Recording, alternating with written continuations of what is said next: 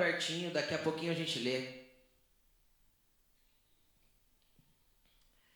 Hoje eu vou falar sobre algo que eu acredito que nesses quase cinco anos que existe o, o cumprir e em todo o, o, meu ministério antes dele, que eu preguei muitas vezes em muitos lugares antes de, de, de haver a, a, o cumprir como igreja, eu acho que é um assunto que eu nunca preguei. Mas eu acho. Tenho 99% de certeza. Hoje eu vou falar um pouco a respeito de sucesso. Falar a respeito de sucesso, porque sucesso é bíblico, cara. E a gente nunca falou de sucesso. E a gente escuta muito aí fora falar de sucesso. Não escuta? Bastante. Quem já, quem está no meio corporativo aí que já participou de uma palestra no cujo tema era sucesso? Levante a mão. Toda palestra corporativa o tema é sucesso. É ou não é? É assim, termina como? Para você ter sucesso. Tudo, tudo que se fala no meio corporativo, eu participei de muitas, o final é, você precisa ter sucesso, você precisa fazer e fazer acontecer e ter sucesso. Interessante que quando a gente vai para o Aurélio, que diz que é pai dos burros, eu discordo, é pai de quem é inteligente, porque quem é burro não procura no Aurélio, correto? Fica sem saber. Hoje o Aurélio está sendo substituído pelo Google, né? Mas segundo o dicionário Aurélio, sucesso significa resultado feliz, êxito. E eu gostei muito dessa primeira definição do Aurélio. Sucesso é ter um resultado feliz. E como eu sei que a base da minha, da minha felicidade não é aquilo que eu faço, mas a alegria que eu tenho no Senhor, então eu entendo que sucesso sem Jesus é impossível. Estão entendendo o que eu quero dizer ou não? Se eu entendo que a base da minha felicidade não está naquilo que eu vivo ou que eu faço, mas que a minha felicidade vem da alegria que parte do Senhor, então eu compreendo que não existe sucesso sem Jesus. E aí existe um texto bíblico que define o sucesso. Como ser bem sucedido. Está na Bíblia. E nós vamos ler. Quer acompanhar aí comigo? Diz assim, ó. Depois da morte de Moisés, Josué 1:1. Depois da morte de Moisés, servo do Senhor, disse o Senhor a Josué, filho de Num, auxiliar de Moisés: Meu servo Moisés está morto. Agora, pois, você e todo este povo, preparem-se para atravessar o rio Jordão e entrar na terra que estou para dar aos israelitas. Como prometi a Moisés, todo lugar onde puserem os pés eu darei a vocês. Uau! Já imaginou isso? Onde você pisar é teu? Vamos continuar. Seu território se estenderá do deserto ao Líbano, do grande rio Eufrates é, a, e toda a terra dos Hititas até o Mar Grande, no oeste. Ninguém conseguirá resistir a você todos os dias da sua vida. Assim como estive com Moisés, estarei com você. Nunca te deixarei e nunca te abandonarei. Eu vou te falar uma coisa, eu queria que Deus falasse um troço desse para mim, uma vez só. Do jeito que eu tive com Moisés, eu quero estar com, eu vou estar com você. Eu falo, Deus, uau! Vamos continuar. Seja forte e corajoso, porque você conduzirá este povo para herdar a terra que prometi sob juramento aos seus antepassados. Somente seja forte e muito corajoso. Tenha o cuidado de obedecer toda a lei que o meu servo Moisés ordenou a você. Não se desvie dela, nem para a direita, nem para a esquerda, para que seja seja o quê? Olha aí, por onde quer que andar. Não deixe de falar das palavras desta lei e meditar nelas de dia e de noite, para que você cumpra fielmente tudo o que está escrito. Só então os seus caminhos prosperarão e você será bem-sucedido. Não fui eu que ordenei a você? Seja forte e corajoso. Não se apavore, nem desanime pois o Senhor, seu Deus, estará com você por onde você andar. Amém? Promessa incrível, né? Fecha a Bíblia e presta atenção aqui em mim.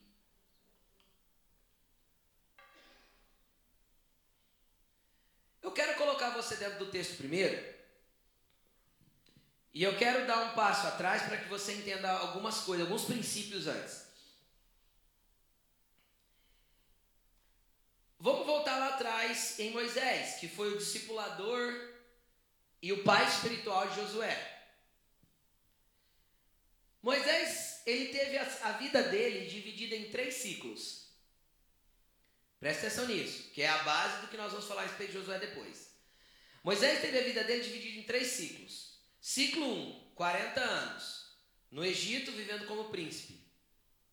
Aí ele vai e mata o egípcio, porque estava batendo lá no hebreu, ele mata o cara em terra na areia. Ciclo 2, fugitivo, na terra de Midian, durante mais 40 anos apacentando ovelha no deserto. Você já imaginou o que é apacentar ovelha no deserto? Para para pensar. Hã? Para para pensar. Tem pasto no deserto? Então, ele apacentava ovelha no deserto. É o cara mais doido que eu já vi. Eu mudava de lugar para apacentar ovelha num lugar que tivesse mais grama. Mas vamos lá, ele estava apacentando ovelha no deserto e as ovelhas nem dele era, de Jetro, o sogro dele, que foi o discipulador e o pai espiritual dele também. O que, que aconteceu? Ele está lá pastoreando as ovelhas de, de no deserto e a Bíblia diz que ele foi para longe, porque eu acho que era para encontrar pastagens. E de repente, o anjo, um anjo de Deus desce num, num, num pequeno arbusto assim, ó, meio Meio igual de deserto, aquele arbusto meio sem vida, é poucas folhas e mais galhos, e ele sempre é meio seco porque ele precisa de pouca água para viver, é a sarça. Né? Eu já vi uma vez um filme que a árvore tinha uns 30 metros de altura, né? A sarça. Sarça é um arbusto. Aí, o que que acontece? Acontece que um anjo desce nessa sarça, pega fogo, faz a sarça pegar fogo, e o que chama a atenção dele é que a sarça não se consome pega fogo, mas não é consumida pelo fogo. Então ele vai e se aproxima de Deus, se aproxima da sarça e ali ele, tá, ele tem um encontro com Deus. Primeira coisa que eu quero falar para você, querido. Nunca é tarde para começar. Moisés encontrou o fogo de Deus ardendo perto dele, ele tinha 80 anos de idade. 80. Moisés viveu 40 anos no Egito, 40 anos no deserto, Deus encontrou ele com 80 anos e falou: Cara, eu tenho um negócio para você fazer para mim. Moisés deu um monte de desculpa, não queria ir, mas Deus pegou ele e falou: Cara, você vai. Agora, por que, que Moisés foi? Porque ele teve um encontro com o fogo de Deus. Porque é o seguinte: Moisés não conhecia Deus, conhecia, conhecia aqui, ó. O problema é que a gente é, tem reduzido Deus a um estado humano. A gente tem reduzido Deus a um estado mental. A gente se acostumou a vir na igreja, receber informação, ir embora para casa e não fazer nada com ela. Essa geração é a geração mais informada da história da igreja. Informada de tudo, qualquer assunto que você vai conversar. Com quem assiste três vídeos na internet por semana, ele sabe. Se você assistir três pregações por semana no YouTube, fora a pregação da tua igreja, você conhece todos os assuntos bíblicos que paternidade eu sei falar. Prosperidade, sei também. É, sei também. Ah, sei. Ah, ah, ah, e vem. Nunca tivemos uma geração tão informada, mas ao mesmo tempo tão desconectada. Porque conhece-se Deus só aqui. Não queima, não arde. Moisés conhecia Deus na mente. Joquebede, mãe dele, apresentou Deus. Ele viveu com Joquebede até desmamar. Se eu não me engano, a Bíblia não diz a idade, mas se eu não me engano, ele foi. É, estudiosos dizem que ele foi para o palácio com seis anos de idade. Por quê? Porque sabendo Joquebede que ele era filho, e quando ele desmamasse, ele saía do colo dela, ela amamentou ele o máximo que ela pôde. Então Joquebede ensinou, Arão ensinou, pai dele, o que era Deus, quem era Deus, que ele era do povo hebreu, ele sabia disso. Tanto que quando ele viu o egípcio maltratando o hebreu, ele ficou, ele ficou achou ruim. Então ele sabia a origem, quem era o seu povo, ele sabia sobre Deus, mas saber sobre Deus é uma coisa. Conhecer Deus é outra coisa. Eu não vou conhecer Jesus sem fogo. Se não arder meu coração, querido, eu vou saber sobre ele a vida toda, mas eu nunca vou me relacionar com ele, porque eu só ouço a voz de Jesus o dia que meu coração se incendiar. Como eu sei disso? Dois discípulos no caminho de Emaús. Tinha até a canção que falava. Eu não vou cantar não. Iam falando a respeito de Jesus. Quem lembra? Quem é da velha guarda aí que conhece a canção? Né? Dois discípulos no caminho de Emaús iam falando a respeito de Jesus. Eu vou privar vocês de ouvir eu cantando, tá bom? Ah, não, eu não vou cantar não. Aí o que que acontece? Acontece que eles iam falando a respeito de Jesus, mas Jesus chega até eles. Quando Jesus chega até eles, existe uma frase que define o final da conversa deles com Jesus. Você sentia como nos queimava o coração enquanto ele falava conosco? Querido, se Deus falar no teu ouvido, se Deus começar a falar no teu coração, não tem como o teu coração não queimar por ele. Mas, pastor, eu preciso ouvir Deus para poder seguir Deus? Jesus falou assim: ó, as minhas ovelhas conhecem a minha voz, ouvem a minha voz e a reconhecem. As minhas ovelhas ouvem a minha voz e a reconhecem. Jesus falou isso, João 10. Quem é a ovelha de Jesus aqui? Levanta a mão. Então você tem que reconhecer a voz dele. Agora, por que eu preciso reconhecer a voz dele? Porque eis que estou à porta e bato. Se alguém ouve a minha voz e abre a porta, eu entro, eu vou comer com ele ele vai comer comigo. Mesa, relacionamento. Você entende a diferença? Mas ninguém abre a porta sem conhecer a voz, porque no tempo de Jesus não tinha olho mágico. Entendeu? Se, é hoje em dia, ele ia falar isso que estou a porta em bato. Olha pelo olho, olho mágico. Se for eu, abre. Qual que era a questão de ouvir a voz? É porque ele bate na porta, você tem que perguntar quem é. Tá entendendo? Senão você abre a porta para coisa errada. E só abro a porta para ele quando eu reconheço a voz dele. E não tem como ouvir a voz dele sem queimar o coração. Então, se o teu coração nunca queimou com, com o desejo de ouvir e de estar perto dele e de comer com ele, porque todas as vezes que você ouve a voz dele, termina em mesa, termina em pão, termina em vinho, termina em palavra, termina em espírito. Por quê? Porque os dois discípulos no caminho de Emaús foram andando e encontraram o quê? O que, que Jesus fez com eles? Partiu o pão. E eles comeram. E naquela hora, o que, que caiu do olho? As escamas e eles viram. Então Jesus foi. Entenderam? Por que Moisés voltou para o Egito? Porque ele viu o fogo de Deus e aquilo aqueceu o coração dele.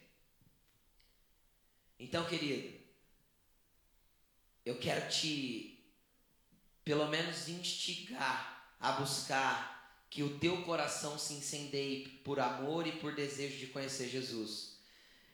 Dizem que a gente não pode obrigar o cavalo a beber água, mas a gente pode esfregar sal na boca dele e dar sal para ele comer. Então hoje eu quero deixar a tua boca bem salgada de sede de buscar a presença de Jesus. E enquanto você não sentir o seu coração se incendiar e a voz dele falando aos seus ouvidos, querido, não, você não está no lugar que ele quer que você esteja. Você não está no lugar que ele quer que você esteja. E eu não quero que você se conforme com essa vida cristã rasa. Amém? Amém? Bom, aí o que aconteceu? Aconteceu que Moisés foi para o Egito, fez aquele monte de negócio, veio aquele monte de praga, pai, e você já assistiu a novela, o filme, né? Não tem nada a ver com aquilo, lê a Bíblia, que é muito melhor e a história está muito mais certa, tá? Lá tem um monte de invenção. E aí o que, que acontece? Moisés tira o povo, papapá, e no meio do caminho ali no deserto ele encontra um jovem, Josué. O jovem Josué, filho de Num, não afastava-se da tenda do encontro.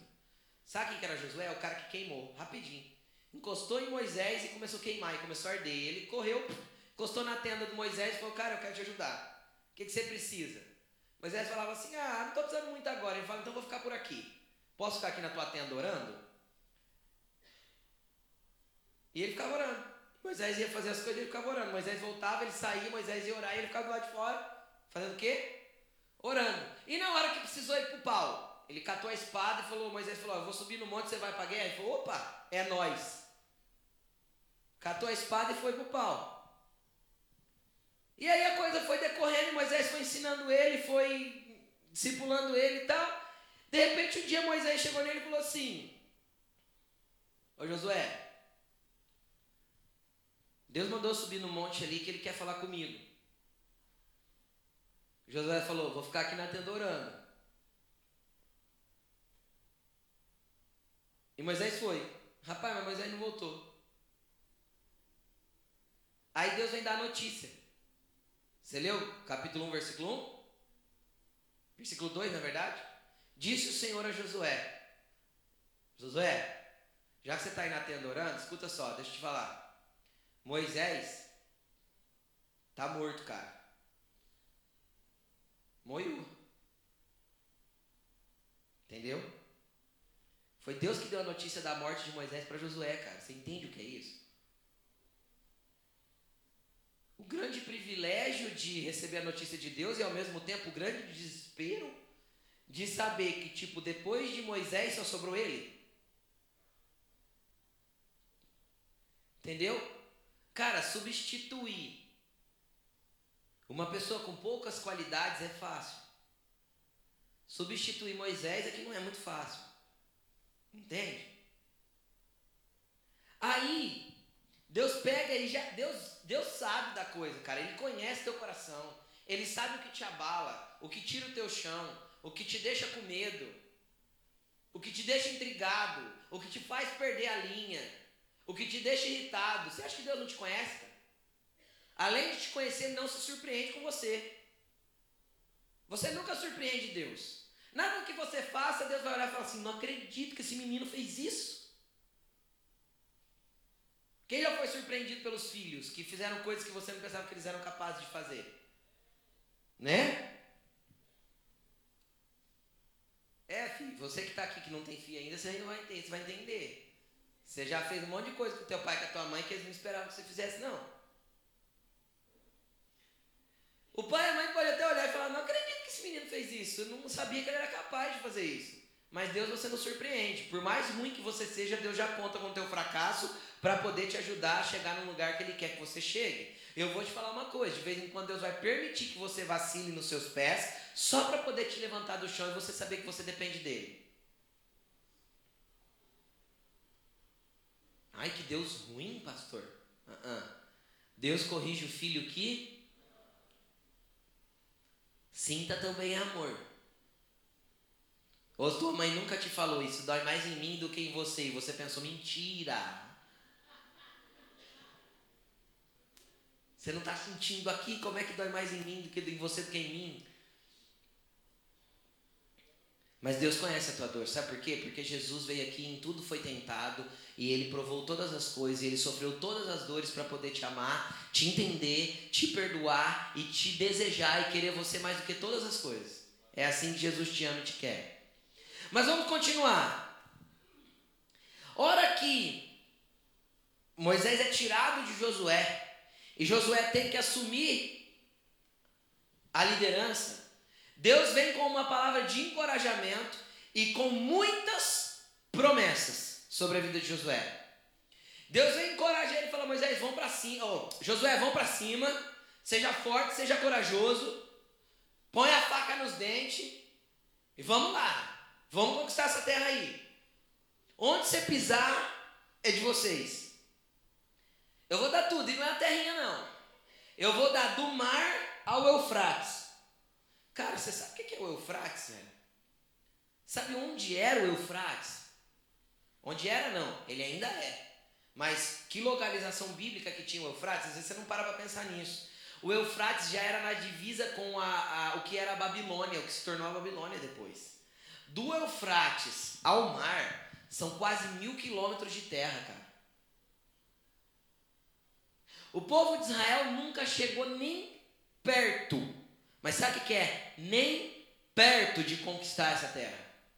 Nunca. Chegou nem perto de conquistar essa terra. Davi expandiu o reino quase quatro vezes de quando ele assumiu a, a, a quando ele passou para Salomão. Ele, ele expandiu o reino quatro vezes mais. Ele não chegou nem perto do Eufrates. Salomão dobrou e um pouco mais o reino de Davi. Ou seja, ele expandiu muito mais que Davi. Não em número de vezes, mas em expansão territorial, porque ele, ele mais que dobrou o território do pai. E ele não chegou nem perto do Eufrates. Nem perto. O povo de Israel nunca conquistou o Líbano. Nunca. E ali está escrito que era para conquistar o Líbano. Agora, por que em tantas gerações de Josué até Davi, de Davi até o exílio, o exílio para Babilônia, Passaram-se aí, nem sei quantas gerações, 14 de reis, mais algumas, mais os juízes. Deve ter passado umas 25 gerações, mais ou menos. Por que em tantas gerações, carregando uma promessa tão gloriosa, ninguém tocou? Sendo que era uma promessa de Deus, não era uma promessa. E era uma promessa com uma, só que era uma promessa com uma ação. Não existe promessa sem ação. Você entendeu o que eu falei? Quem vive de promessa e não faz nada não vai chegar a lugar nenhum.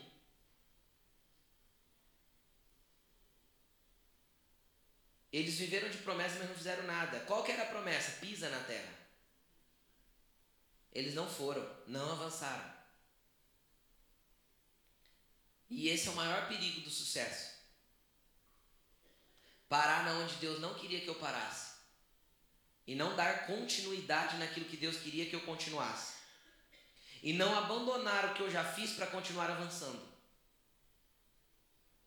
O que, que aconteceu? Deus pega Josué e fala: Josué é o seguinte, cara.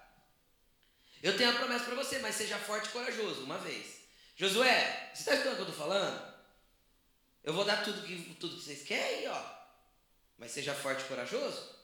Medita na minha palavra, de dia e de noite. Fala dela. Esteja com ela alicerçada no teu coração. Viva a minha palavra. Josué, deixa eu falar mais uma vez. Seja forte, corajoso. Três vezes, cara, Deus fala. Dentro do mesmo diálogo com Josué, Deus fala três vezes para ele ser forte e corajoso. Três vezes Deus fala: seja forte e corajoso. E se você ler o livro de Josué, você vai achar mais umas três ou quatro vezes Deus falando para ele de novo: seja forte e corajoso. Não desanime. Por que Deus teve que insistir tanto com a força e com a coragem? Porque nós temos a ordem natural de quando chegamos num lugar que nos traz um conforto, nós paramos. Isso é a ordem humana. E na vida cristã, nós também vamos achar um lugar de conforto. O que, que é um lugar de conforto na vida cristã? Onde eu já conheço Jesus, já tive experiências com Ele, já fui batizado no Espírito Santo, já ando com Jesus, já frequento uma igreja, já, já mudei de religião. Agora eu sou evangélico. E aí eu nem lembro o quanto é ruim viver sem Jesus. Então por isso eu nem compartilho Jesus com ninguém. Porque eu já me acomodei na minha situação. E aí esse comodismo se torna tão egoísta e tão egoísta que aí eu preciso achar a igreja que se adeque às minhas vontades. Eu não preciso achar uma igreja que tem propósito e que está caminhando para uma direção na onde o reino se expanda. Não, não, não. Se se adequar ao que eu preciso, já está bom. Se se adequar ao que eu necessito, já está bom. E aí eu paro, eu estagno. Aí o que que o que, que você, o que, que faltou para eles alcançarem toda essa promessa, todo esse, esse território? Faltou caminhar em cima daquilo que Deus tinha pedido. Porque entenda uma coisa, querido. Quem já ouviu aquela canção Quem tem promessa não morre? Quem já, quem já ouviu? Eu queria saber onde está escrito na Bíblia isso. Porque quem tem promessa, viu, vai para o buraco mesmo. Se você não viver de acordo ao cumprimento das promessas, querido, jaz a promessa junto contigo no túmulo. E eu vou te falar uma coisa: o lugar que mais tem promessa enterrado e mais tem sonho enterrado chama-se cemitério. E hoje eu quero despertar o teu coração para que Deus te mova em direção àquilo que Ele tem para fazer na tua vida. Porque você está vivendo norteado numa promessa, legal, top. Só que você quer viver quantos anos para alcançar isso aí? Porque nessa velocidade que você anda, você vai chegar lá daqui 150 anos, 200. Você vai pedir para Deus para ser Enoque? Deus me faz Enoque, porque Enoque andou 325 anos, aí ele chegou onde tinha que chegar. Cara, passou o tempo de Enoque. Nossa geração precisa viver numa aceleração diferente com Deus também. Você percebe que, você percebe que, presta atenção, você faz comida mais rápido, você se locomove mais rápido, você fala mais rápido, se, con se conecta com as pessoas mais rápido. Tudo na nossa geração é mais rápido. Só que nunca nós vivemos uma geração que demora tanto para responder para Deus. Nunca. Por quê? Porque eles querem que Deus responda rápido, mas não querem responder rápido para Jesus. Ai, Deus responde minhas orações. Ele já te respondeu uma vez, já te pediu uma coisa, você não deu, ele vai te responder outra para quê? Enquanto você estiver insistindo em segurar aquilo que ele já te pediu e não dar aquilo que ele já pediu para você, em, em, em não fazer aquilo que ele já mandou você fazer, não adianta buscar outra resposta. Você vai ficar parado sem resposta.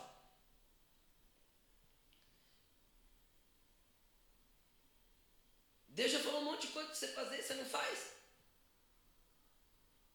Deus já deu um monte de direção para você e você não, você não, você não, não se movimenta. Tem um monte de mandamento bíblico que você precisa cumprir, você não cumpre. Aí você vem buscando a resposta de Deus, o que eu devo fazer? Deve obedecer. A primeira coisa é obedecer o que ele já pediu. Porque eles nunca chegaram lá. Primeiro porque não obedeceram. Qual era o mandamento de Deus? Qual era? ó, ó, vocês vão ter sucesso. Vocês vão ter sucesso. Você quer ter sucesso, Josué? Você quer ser bem sucedido? Você quer prosperar? Faça o que eu estou falando, Josué. Obedeça a minha palavra e caminhe comigo. Obedeça a minha palavra e caminhe comigo. Obedeça a minha palavra e caminhe comigo. Por que, que eu preciso caminhar com Jesus e obedecer a palavra dele? Querida, é igualzinho num casamento. Quem é casado aqui, levanta a mão. Não precisa levantar a mão para outra pergunta, porque eu sei que todo mundo vai levantar. Quem aqui a esposa já quis fazer uma coisa e o marido estava querendo fazer outra? E deu, e deu treta. Hã? Hã? Quem aqui já quis reformar a casa, mas a. Não, o marido queria trocar de carro, mas a esposa queria reformar a casa. O marido queria pôr som no carro, mas a esposa queria trocar o guarda-roupa. Marido queria ir para um lado e a esposa queria ir para o outro. O marido queria comer pizza e a esposa queria comer hambúrguer.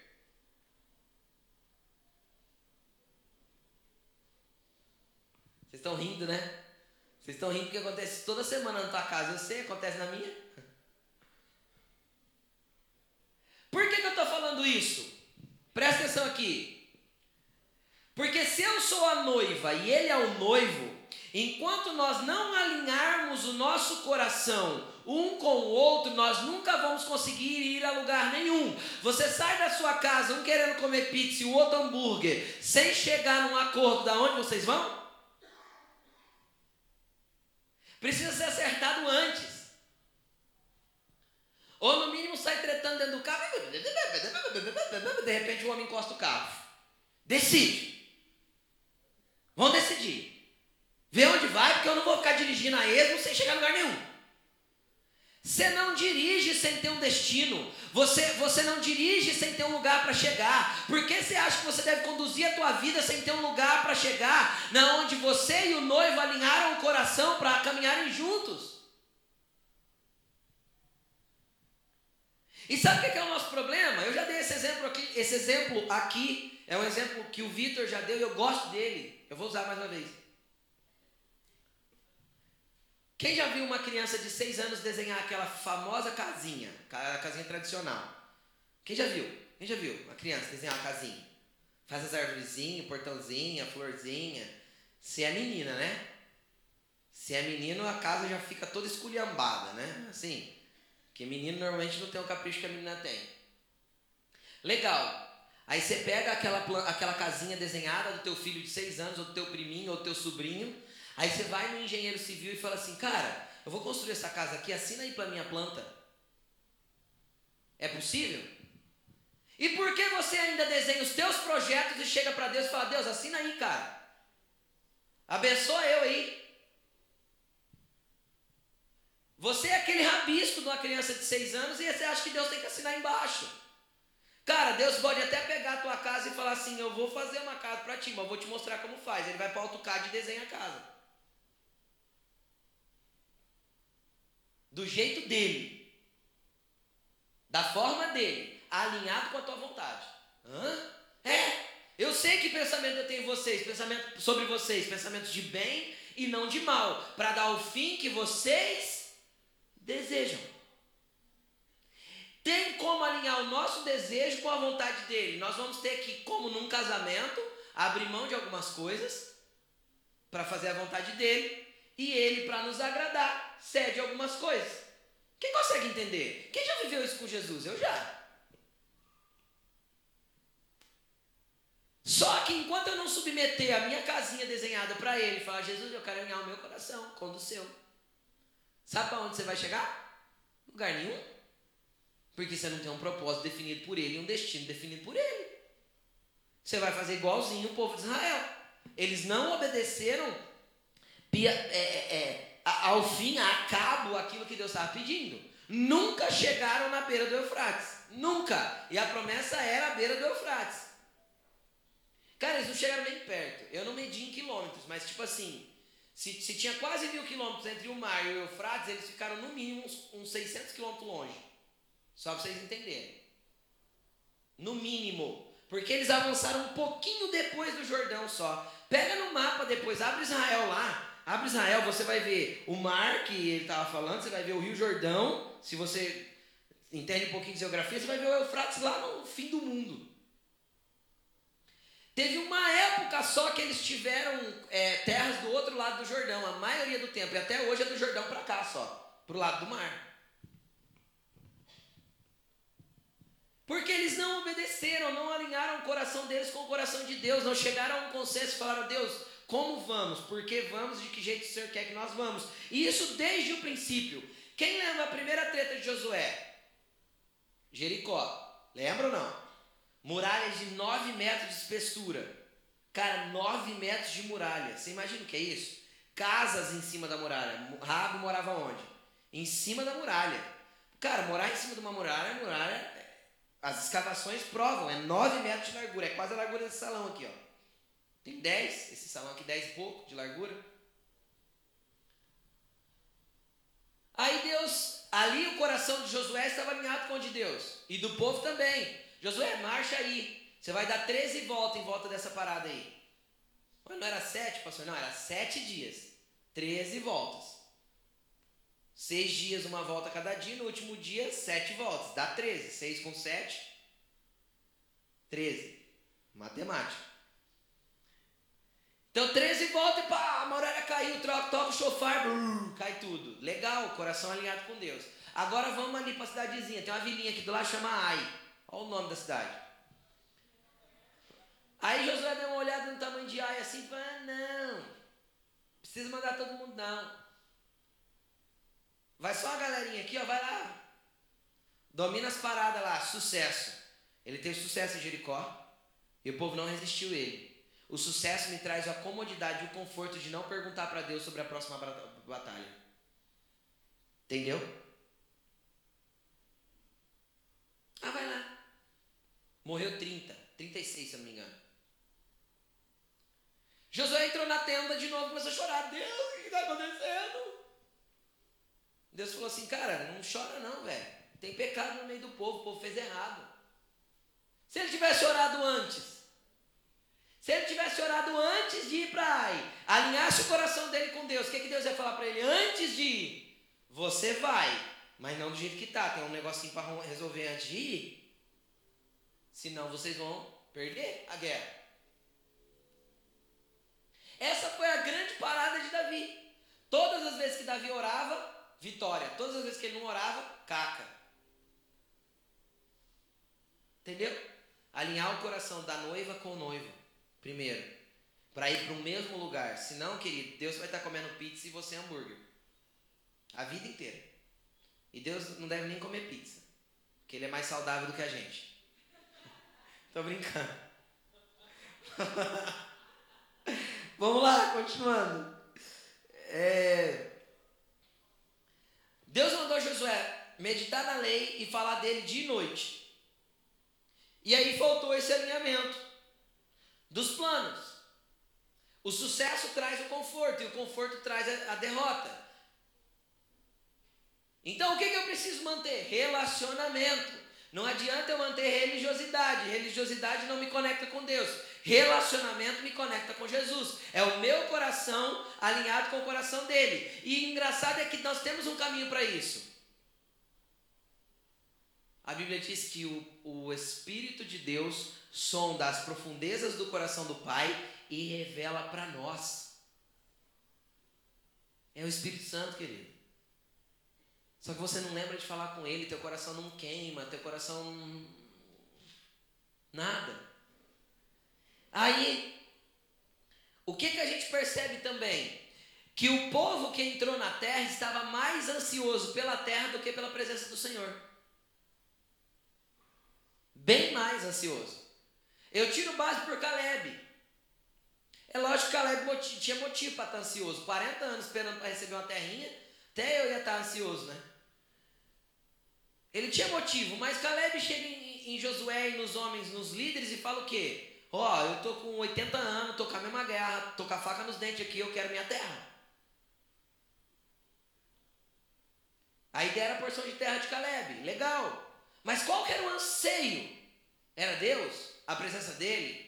Onde ficaria a tenda do encontro? Você percebe que nos primeiros capítulos de Josué, ninguém se preocupa em onde estabelecer o lugar de adoração. Lê Josué que você vai entender. Ninguém se preocupa onde estabelecer a tenda do encontro.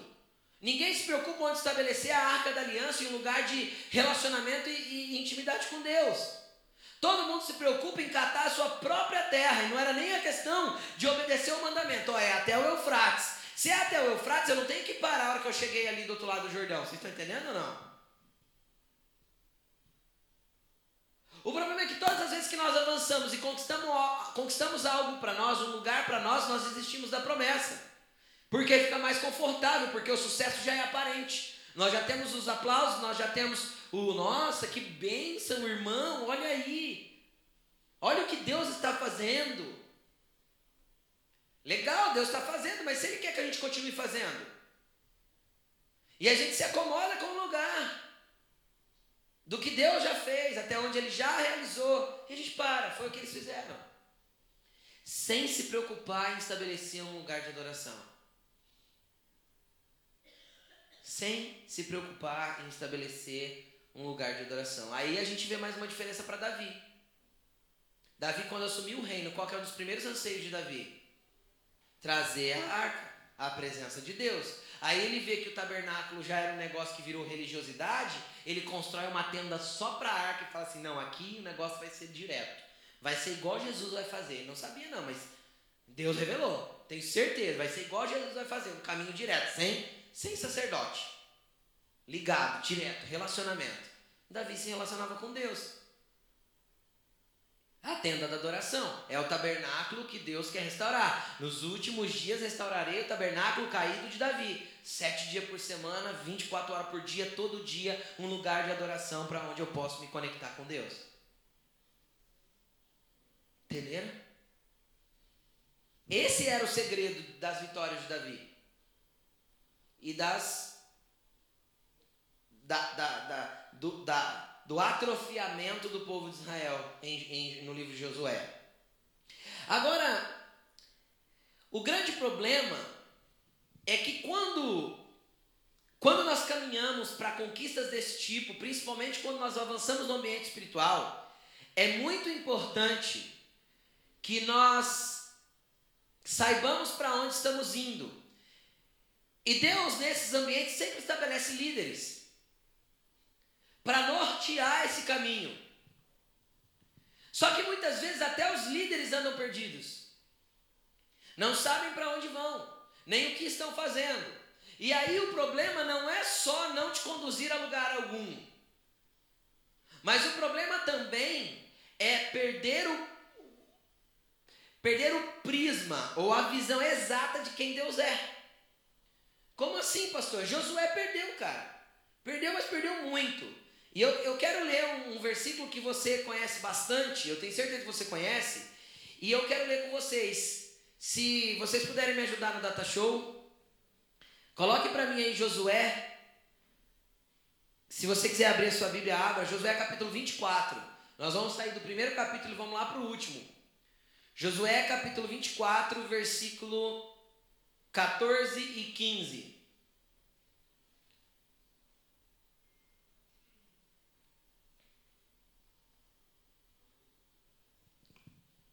Olha aí no telão, olha aí, olha aí na sua Bíblia.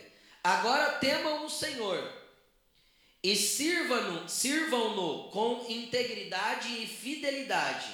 Joguem fora os deuses que os seus antepassados adoraram além, além do Eufrates e no Egito e sirvam ao Senhor. Se, porém, não agrada a vocês servir ao Senhor, escolham hoje quem irão servir se aos deuses dos seus antepassados, que os seus antepassados serviram além do Eufrates, ou os deuses dos amorreus, em cuja terra vocês estão vivendo, mas eu e minha casa ou minha família serviremos ao Senhor. Quem já ouviu essa? Quem já viu na porta? Eu e minha casa serviremos ao Senhor. Essa é a frase mais egoísta que um líder pode falar. Cara, se vocês chegarem em mim e falar assim, ô oh, pastor, não vou servir mais Jesus, não, vou servir outros deuses. Eu vou falar, toma vergonha na sua cara. Você vai servir Jesus sim. Você conheceu Jesus, você andou com Jesus, ouviu a voz dele, agora você vai querer trocar de Deus? Tá doido? Só que líder que perde a direção muda a ótica e o prisma de quem é Deus. Você consegue entender o que eu estou falando ou não? Tá bom, então. Vocês querem servir o Deus dos amorreus? Tudo bem. Vocês querem servir os deuses do Eufrates? Tudo bem. Vocês querem servir o Deus do Egito? Tudo bem. Eu vou servir Deus. Eu e minha família vai servir Deus. Ué, que liderança é essa? Que nível de liderança é essa que não dá uma direção de onde o povo tem que ir? Faça o que vocês quiserem. Foi isso que ele falou. Faça o que vocês quiserem, do jeito que vocês quiserem. Eu vou servir Jesus. Vocês conseguem entender o que eu estou falando? E eu não estou falando liderança só no meu caso, estou falando liderança do teu caso também. Porque você também ministra sobre pessoas, toca vidas, ministra a tua casa, a tua família, ministra seus amigos, ministra seu gari. Não vai servir outros deuses, não, cara. Você está andando comigo, comigo, você vai andar para se parecer com Jesus. Me imita porque eu estou tentando imitar Jesus. Eu ainda sou uma falsificação. Entendeu? Porque toda imitação não é o verdadeiro. Eu ainda sou ilegítimo. Tenho bastante coisa torta, mas me siga porque eu estou seguindo o mestre. Me imite porque eu sou um imitador de Cristo. No mínimo. Quem lembra? Quem, quem é crente há mais de 15 anos aqui? Eu falei isso outro dia no Aprimore, na segunda-feira. Ai, não, não olha para mim que você cai olham para Jesus. Ah, vai se converter. Olha para mim sim, cara. Pode me seguir, não tem problema não. O que, que você vai ver quando você olhar para mim? Algumas falhas humanas que eu tenho, mas alguém apaixonado por Jesus e louco para fazer a coisa certa.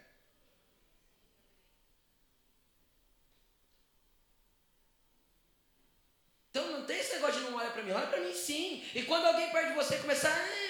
Fala, calma, cara, ó, segue eu, vem comigo. Vamos embora, eu estou indo para o lugar certo. Não sei se o caminho está exato, mas o fim eu sei onde eu vou chegar. Entenderam? Josué não teve esse ímpeto. Por que ele não teve esse ímpeto? Porque ele também caiu na comodidade do sucesso. Todo mundo tremia de medo de Josué. Tremia de medo. Os gibionitas armaram mó, mó fantasia, mó teatro, velho. Lê a história. Os gibionitas armaram mó teatro. pegaram uns pão, uns, umas roupas velhas, chinelo velho, pão velho, chegaram lá em Gideão, ah, a gente mora longe, só para poder ter um tratado com Gideão, só para poder fazer uma parceria. Porque todo mundo tremia de medo dele. Agora não adianta todo mundo tremer de medo daquilo que você está fazendo, ou ficar impactado com aquilo que você está fazendo, ou a sua empresa faturar milhões, ou o seu ministério decolar, se você tiver desalinhado com o coração do Aba, do pai, do papaizinho, que quer se relacionar com você. Sucesso sem Jesus, querido, é derrota. Qual que é a definição de sucesso que a gente começou? Resultado feliz. Antes sem Jesus, querido, desalinhe o teu propósito de vida com a vida dele, que os resultados seus você até vai ter, mas não vai haver felicidade dentro desses resultados. Porque só existe a alegria verdadeira daquela que vem do Pai. Agora eu quero te falar o perigo de tudo isso. Eu até brinquei com a Laine hoje. A Laine, a Ana, comentei também, o Fer. Eu encontrei na Bíblia um versículo antibíblico. Tô brincando, mas vamos lá, quero ler com vocês. Coloca o versículo 19, o mesmo Josué 24 vai para o 19. Vê se esse versículo não é antibíblico. Ele, ele, ele fala contra todo o caráter de Deus. Olha aí, lê aí que você vai ver. Versículo 19, está aí no telão? Josué disse ao povo, no mesmo é a mesma conversa com o povo: vocês não têm condições de servir ao Senhor. Ele é Deus santo, é Deus zeloso, e ele não perdoará a rebelião e o pecado de vocês. Cara, isso bate direto contra o caráter de Deus. Deus é qual que é as características principais de Deus? Amor, que ele é amor, longanimidade, perdão, misericórdia. Você consegue entender? Essa é a característica principal de Deus. Deus me ama do jeito que eu sou, cara. Você consegue entender isso? Deus pegou a gente sujo, maltrapilho, longe, cheio de pecado, cheio de tortice e nos amou. E Deus amou o mundo de tal maneira que enviou o próprio Filho para morrer pela humanidade. Então isso aqui bate direto contra o caráter de quem Deus é. E Josué apresenta um Deus dessa forma para o povo. Vocês não vão conseguir servir Deus. Ele é zeloso, poderoso. Ele não vai perdoar o pecado de vocês. Cara, isso não é Deus. Que que eu, por que, que eu estou falando isso? Porque, querido, Josué perdeu, é, ele, ele, ele começou a criar lentes na frente dele que ofuscou a verdade de quem Deus era. Ele começou a colocar lentes na frente dele que foi turvando a imagem de quem Deus era na vida dele. Aí ele só apresenta um Deus no qual ele enxergava. Só isso. Ele deixou o coração dele se contaminar por um sucesso aparente e ele perdeu a ótica e as vistas de quem Deus era. Ele parou de entender quem Deus era. Então, quando eu paro de entender quem Deus é, eu apresento um Deus distorcido. Quem já ouviu falar assim que Deus está em todas as religiões? Levante a mão. Quem já ouviu essa frase da mão de alguém? Ele está. Hã? Tá? Deus é onipresente, querido, Ele está em todos os lugares. Então, onde qualquer pessoa se reúne, Ele está. Hã? É. Qual que é a diferença?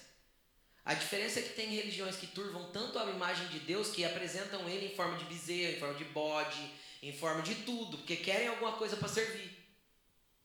Mas nunca vão enxergar Deus. Por quê? Porque eu só enxergo Jesus através do caminho, da verdade e da vida, que é a pessoa de Jesus Cristo. Entenderam? Não sei se ficou confuso, mas eu vou explicar de novo. O problema é que as pessoas distorcem a imagem de Deus e nós criamos para nós mesmos uma imagem daquilo que nós queremos que Deus seja. Deus não é aquilo que você quer que Ele seja. Deus é. Então tem pessoas que querem enxergar Deus em outras religiões, porque Deus não é evangélico. Deus não é evangélico, Deus não é católico, Deus não é espírita. Deus é Deus. Jesus é Jesus. O que, que ele quer? Relacionamento. Contato direto com ele. Alguém que ouve a sua voz e é ministrado no seu coração. E para que serve a igreja? A igreja serve para um monte de gente desse jeito se reunir, para ir todo mundo junto no mesmo lugar. Então nós precisamos entender que quando nós entramos num comodismo e a gente acha que servir Deus é isso mesmo, e aí vem aquela famosa frase: Deus entende. Eu estou pecando, mas Deus entende. Claro que Deus entende. Quem está sendo prejudicado é você. Quem está ficando com a visão turva é você. Quem não está enxergando mais é você. Quem perdeu a perspectiva de quem é Deus é você. Quem perdeu a santidade foi você. Quem está afundando no pecado é você. No final, infelizmente, se você não se reconciliar, quem vai para o inferno é você também. Tem como a gente pensar diferente. É, eu me afastei de Deus, eu estou mais próximo do capeta. É uma lógica. Quanto mais perto de Deus eu estou, mais escondido nele eu estou. Mais protegido nele eu estou, mais guardado nele eu estou. Quanto mais longe de Deus eu fico, quanto menos secreto eu tenho, quanto menos relacionamento eu tenho, quanto menos eu oro, quanto menos eu jejuo. Foi o que aconteceu com Josué. Se preocupou com tudo, mas se preocupou em levantar um lugar de adoração. E Jesus quer isso. Ele não ensinou? Quando vocês forem orar, separa o seu minutinho. Falei sobre isso quinta-feira. Separa o seu lugar. Deus não é onipresente? Ele precisava ter um lugar especial que você entrasse no seu quarto para ter um tempinho entre você e ele só ali. Não, Deus não precisava disso. Você está no carro não está falando com Deus? Você está no trabalho não está falando com Deus? Você não pode falar com Deus o dia inteiro? Pode, deve e é bom. Mas é indispensável que você tenha o teu secreto. Senão Jesus não tinha ensinado isso. É indispensável que você tenha o teu quartinho. Por quê? Porque aquele momento é onde você não dirige, não trabalha, não faz nada a não ser se dedicar para Ele. E é esse relacionamento que Ele quer. Cara, o sucesso está batendo a sua porta. Quem já ouviu essa frase? Vou falar hoje para você: o sucesso está batendo a sua porta. O sucesso está batendo a sua porta. E qual o nome do sucesso? Cristo. Jesus. Eis que estou à porta e bato. Se você abre, eu entro. E com ele é sucesso. É sucesso, sem dúvida é sucesso. Entendeu? E não tem como dar errado. Medita na lei dele, caminha com ele, vive com ele, faz do jeito dele, sucesso. Não tem como a tua vida andar para trás. E não é a teoria de prosperidade. Porque a prosperidade está envolvida não só em andar com Jesus, mas fazer uma boa administração. Se você anda com Jesus, é dizimista, é ofertante e faz tudo direitinho, mas não administra, vai andar para trás. E isso não é culpa de Jesus, é sua. Nem de Satanás, coitado dele. Se ficar jogando a culpa nele, faz isso não. Ele já é coitado demais para você jogar as suas culpas nele. Jesus já carregou as suas culpas. Só se arrependa e faça direito. Então, querido, é sucesso andar com Jesus. Sempre. Deus deixou muito claro para Josué. Agora eu quero te trazer um equilíbrio final para a gente finalizar. Não adianta eu falar que eu vou andar com Jesus, que eu vou fazer tudo direitinho, e eu não ser forte e corajoso. Porque tem gente que é assim, só ora, mas não se move. É um banana. É um banana. Os meninos, banana. É um bando de banana. Ah, eu quero vencer. Aham, fica dormindo. Banana. Vai sair do lugar. Ah, eu queria tanto um emprego melhor. Isso, não vai atrás não. Fica aí onde você está.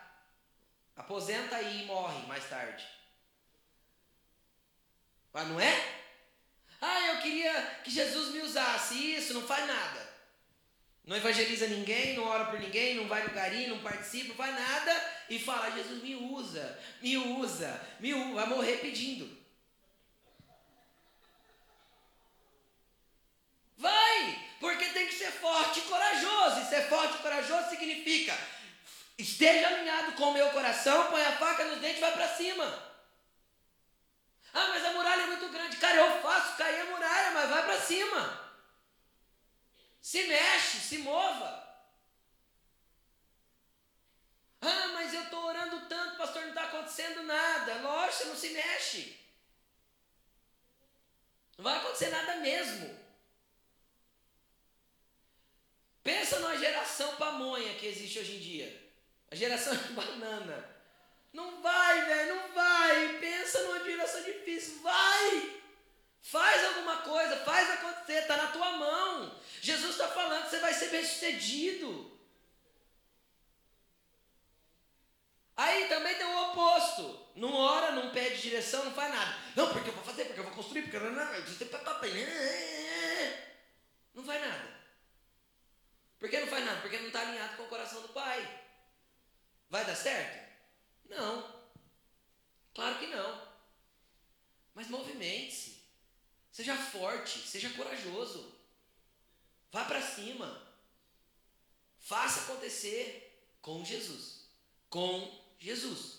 Isso não é palestra de autoestima. Isso é relacionamento com Jesus. Porque eu nunca vi Jesus chegar na vida de alguém e se relacionar com ele e não mandar essa pessoa fazer alguma coisa. Eu nunca vi. Você já viu? Só que o relacionamento vem antes do fazer. O ser vem antes do fazer. Só que tem que fazer. Também tem que fazer. Ah, jejuei a semana inteira. É, e fez alguma coisa, né? Jejuei a semana inteira. E se movimentou? É, sim, jejuei a semana inteira. Uau, legal, mas. E aí? Ah, e aí que Deus não falou nada. Lógico ele já falou faz 25 dias, cara, você não saiu do lugar. Em cima daquilo que ele falou, você não se movimentou. Ele vai falar mais o quê? Só você te dar um pescotapa. Vai! Eu já mandei você vai! Vocês entenderam, gente? Vocês estão comigo? Estão aqui? Vocês entenderam como Jesus é bom? Quer nos dar vitória, quer fazer as coisas na nossa vida e que o relacionamento gera tudo isso? Coloque-se de pé. Vamos orar um pouco, vamos falar um pouco com Ele. Em nome de Jesus, nós vamos expulsar todo o espírito de banana que tem aqui.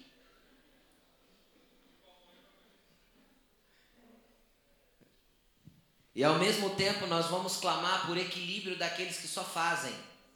E só conseguem entender que Deus está com eles se ele estiver se movimentando numa velocidade frenética. Cara, tem hora que tem que parar. Tem hora que tem que voltar para o quarto e ouvir Jesus antes de se movimentar e tentar fazer qualquer coisa. Tem gente. O Senhor disse que tem gente aqui fazendo demais e orando de pouco. Tem gente daqui querendo fazer tudo para Jesus, mas sem entender o que Ele quer. Tem hora que tem que parar e ir para o quarto e parar para ouvir a voz dele e falar: Jesus, eu voltei para a mesa. E como o Ale canta, eu não trouxe nada para a mesa. Jesus, eu preciso que o Senhor me sirva. E eu preciso que o Senhor me direcione para onde eu tenho que ir, o que eu tenho que fazer e como eu tenho que movimentar. Então nós precisamos não ser tão estagnados a ponto de não realizar o que Jesus está nos pedindo, mas ao mesmo tempo não ser tão acelerados a ponto de perdermos o compasso daquilo que Deus quer. Deus tem um time, Deus tem uma frequência, Deus tem um movimento. Deus se move e Ele quer te mover junto com Ele. É por isso que eu gosto do, do, do, do da exemplificação de Paulo. Nós somos cooperadores de Deus. Ou seja, eu só faço e só posso fazer aquilo que Deus está fazendo. É o que o próprio Jesus falou. Eu só faço o que vejo meu Pai fazer e eu só falo o que ouço meu Pai dizer. E eu não vejo Jesus parado. Você vê Jesus parado? Só que eu não vejo Jesus também todo dia numa, numa velocidade frenética. E deixando e se ausentando, foi para um lugar deserto para orar. Então, querido, eu volto para a mesma palavra que eu repito sempre aqui. A palavra central da vida cristã é equilíbrio. Você precisa achar um equilíbrio entre o teu coração e o coração do Senhor. E aprender a se movimentar com Ele, porque com Ele vai ser sucesso sem dúvida. Está escrito, você vai ser prosperar e ser bem sucedido. Se você fizer do meu jeito. E eu não falo só de prosperidade financeira. Eu falo de prosperidade espiritual, porque tem gente que está estagnado espiritualmente faz muito tempo. Faz 10 anos que você vem na igreja, você não saiu do lugar espiritual que você vivia 10 anos atrás. Você não cresceu, não se desenvolveu, não, não amadureceu, não nada. Não conhece mais a Bíblia, não, nada você cresceu. Está estagnado espiritualmente, cinco anos, oito anos, dez anos que você frequenta a igreja, você é o mesmo, igualzinho, estagnado no mesmo lugar. Não há prosperidade, não há sucesso na tua vida espiritual. O que, que adianta ter na vida natural? O que, que adianta juntar tesouro na terra onde a traça e a ferrugem consome se você não está juntando tesouro no céu? Feche os seus olhos. É a noite onde o coração do Senhor quer se alinhar com o seu e o seu tem que se alinhar com o dele. Ele tem prazer em atentar aos seus desejos, mas você primeiramente tem que querer realizar os desejos dele. Qual vai ser a sua oração nessa noite? Jesus, me, me, me alinha com a tua vontade, me coloca, Senhor, ajustado, alinhado com o teu querer. Feche seus olhos e comece a pedir perdão pelas vezes que você tomou suas próprias decisões e fez o teu jeito e deu errado. E ao mesmo tempo fala, Jesus, eu estou aqui, eu quero começar a ser dirigido pelo Senhor e conduzido pela tua vontade. Eu quero comer na tua mesa, Jesus, porque eu abri a porta. Porque eu ouvi a tua voz, porque eu recebi a tua direção. Comece a falar com Jesus, querido. Esqueça quem está perto de você, feche os seus olhos. Jesus tem algo para fazer na sua vida, querido. Ele tem algo para fazer. E o maior sucesso que um cristão pode viver é o sucesso espiritual. Porque o sucesso espiritual vai, se, vai refletir naquilo que ele tem que viver aqui na terra também. Tu és santo, Jesus, nós te adoramos. Vem fazer na nossa vida o que tu queres, o que tu quiseres, Pai. Vem, Jesus, vem, Jesus. Ministra o nosso interior.